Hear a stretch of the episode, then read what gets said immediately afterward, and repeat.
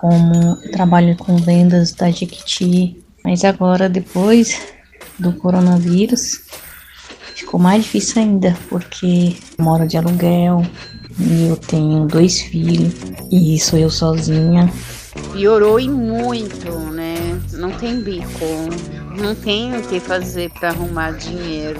Eu estou sem água, por exemplo. Cortaram minha água, eu não tenho água. Né? Então fala assim, mata o vírus lavando a mão com água e sabão. Eu não tenho. Antes de surgir essa notícia, eu inventei de montar um comércio para mim, um salão, né? Aí não sabia que os comércios iam parar, pago aluguel também. E tava difícil sim, porque as coisas, né, com o presidente que tá aí, não tava boa, tirando só os direitos dos trabalhadores. Aí antes do coronavírus tava ruim e agora piorou. E agora? Qual é a saída? Salve companheiras e companheiros! Estamos aqui começando mais um episódio do podcast do setor de formação do MTST, especial Coronavírus. Hoje falaremos sobre as dificuldades econômicas causadas pela crise do coronavírus, uma questão que vem preocupando milhões de pessoas no Brasil inteiro e que atinge em cheio o povo do nosso movimento. Para isso, convidamos aqui um especialista para tirar algumas dúvidas, a economista Camila de Caso, assessora econômica do PSOL na Câmara dos Deputados e militante do nosso movimento. Olá, Camila, seja muito bem-vinda. Olá a todas e todos, é um grande prazer estar aqui com vocês hoje. Estamos aqui também com o nosso companheiro André. Opa, Vinícius. Oi, Camila. Seja bem-vindo à nossa conversa. E salve, povo de luta. Pessoal, como todo mundo sabe, a nossa economia já vinha mal das pernas faz um tempo. O desemprego, ele já estava alto, a renda dos trabalhadores tem diminuído nos últimos anos e para piorar nossa situação, esse governo que está aí não para de cortar os nossos direitos. A, a pandemia do coronavírus veio escancarar esses problemas e aprofundar essa crise. Mas não é verdade que o coronavírus causou a crise que a gente está vendo agora. E o Bolsonaro, Camila, ele tem dito que a gente tem que fazer uma escolha entre salvar a economia ou salvar a vida dos brasileiros. Então, para começar o nosso papo, queria saber se é verdade que a gente tem que escolher entre uma coisa ou outra. E depois já queria que você emendasse falando o que que o governo deveria fazer de diferente para lidar com a situação econômica hoje no Brasil. Essa pergunta é ótima, porque ela começa de um ponto já errado. Porque não existe economia sem vidas. Nenhum produtor levanta da cama ou sai para trabalhar, sai para produzir você não tem uma perspectiva de que alguém vá comprar aquilo. Você produz esperando que as pessoas consumam, porque aí você vai conseguir dinheiro. Se a gente não tem vidas para consumir o que se produz, isso está tão errado que até os, esses governos que estavam um pouco mais alinhados com esse falso dilema do Bolsonaro eles todos migraram para um outro lado. Foi o caso, por exemplo, do, da Inglaterra.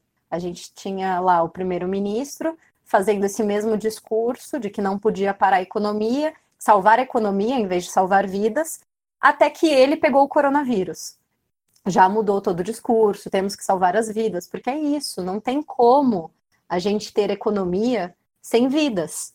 Não existe essa é, essa contraposição, né? O governo ele deveria atuar, assim como todos os outros governos ao redor do mundo, tanto mais alinhados com a esquerda quanto de direita. Isso que a gente está vivendo é uma crise sanitária a, em relação à saúde, atinge a todos, mas em relação à possibilidade de prevenção é muito desigual.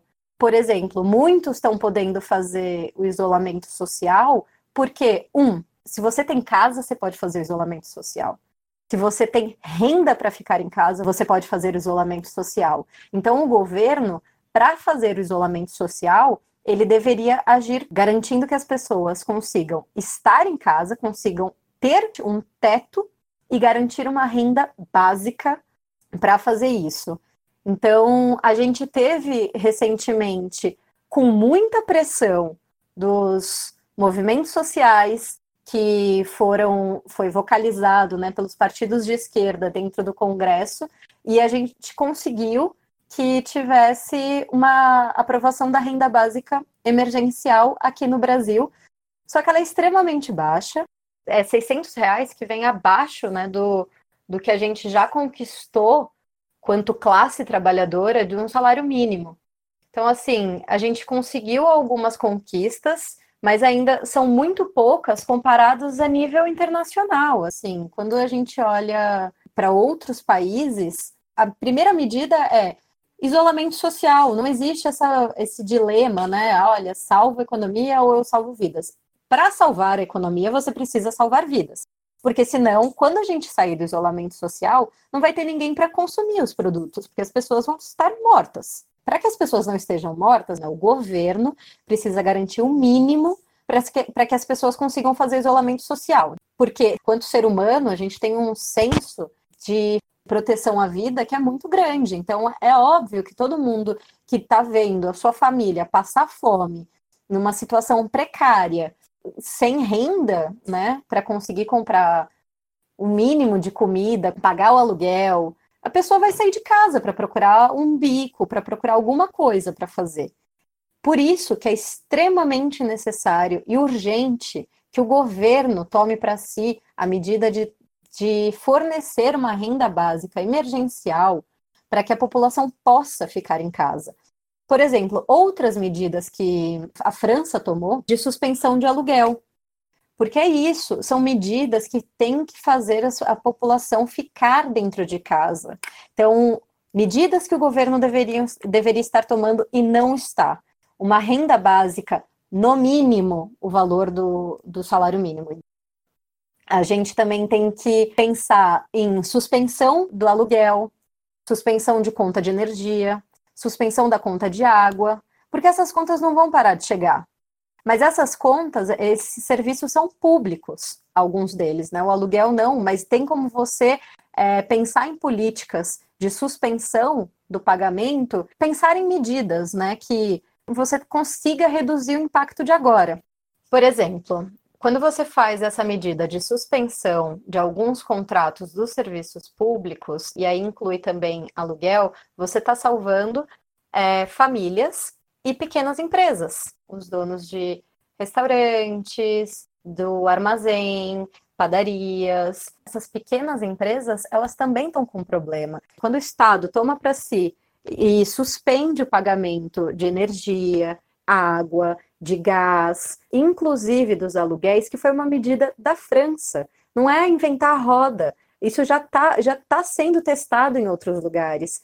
O que, que você faz? Você dá um alívio para essa pessoa que tem uma empresa, para que essa pessoa não demita seus funcionários, e você traz alívio também para casa, né? Para as famílias, para a dona de casa que está chegando as contas e não tem e não tem perspectiva de renda. Então, quando a gente tem um governo forte que se preocupa com a sociedade, esse dilema não existe. Porque esse dilema é um falso dilema.